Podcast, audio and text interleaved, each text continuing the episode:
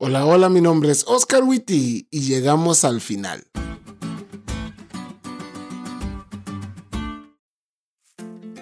Feliz semana amigos. Hoy es el inicio del fin. We are in the endgame now. Esta es la última lección de este trimestre, así que desde el lugar donde hacemos estos podcasts, Denis, Paulina, Isaac, Sonia, Enoch, Joshua y todo el equipo que colaboramos aquí hemos decidido aprovechar esta lección al máximo y esperamos que ustedes se unan con nosotros en ese cometido. Vamos a aprendernos el versículo para memorizar de esta semana.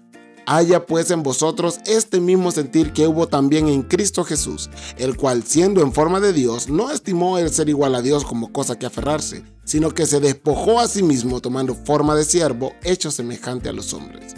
Filipenses 2, 5 y 7. ¡Qué gran amor!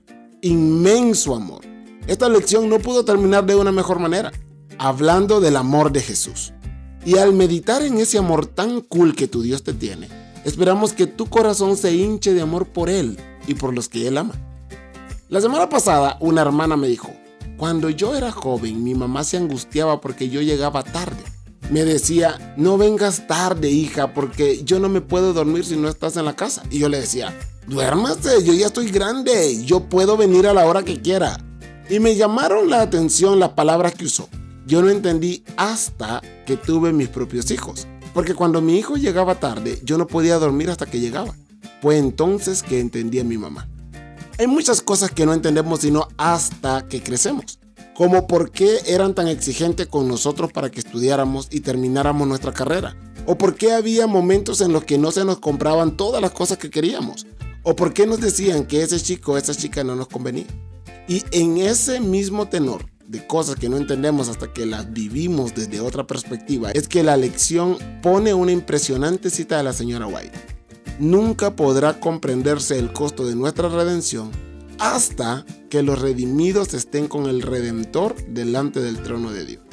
Entonces, al percibir de repente nuestros sentidos arrobados, las glorias de la patria eterna, recordaremos que Jesús dejó todo eso por nosotros que no solo se exilió de las cortes celestiales, sino también por nosotros corrió el riesgo de fracasar y perderse eternamente. Hasta entonces, y solo después de miles de años conociendo y admirando a Jesús, ya sin el velo de nuestra humanidad y pecado, entenderemos cuánto amor se derramó por nosotros. Va a ser hasta que estemos allá que entenderemos en su totalidad el amplísimo sacrificio que se hizo por amor a nosotros. Pero desde ya hemos vivido vislumbres de ese amor. Y cuando respondemos a ese amor y nos unimos a Él, hacemos lo que le gusta. Y créeme cuando te digo que lo que más le gusta a Jesús es salvar personas. Y tal como dice la lección, aunque nuestros sacrificios nunca pueden compararse de ninguna manera con los de Jesús, el ministerio ganador de almas también es para nosotros un salto de fe. Nos lleva fuera de nuestras zonas de confort, a aguas desconocidas.